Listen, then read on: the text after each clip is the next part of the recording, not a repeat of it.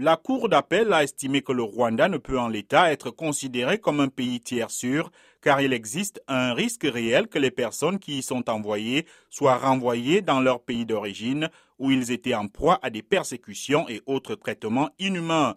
Toute expulsion vers le Rwanda constituerait une violation de l'article 3 de la Convention européenne des droits de l'homme qui dispose que personne ne peut infliger à quiconque des blessures ou des tortures, a estimé la Cour d'appel.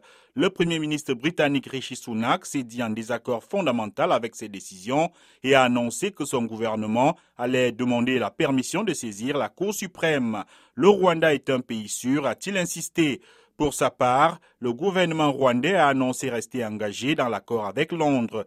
Si cette décision appartient en dernier ressort à la justice britannique, nous contestons le fait que le Rwanda ne soit pas considéré comme un pays sûr pour les réfugiés et demandeurs d'asile, a dit la porte-parole du gouvernement rwandais, Yolande Makolo.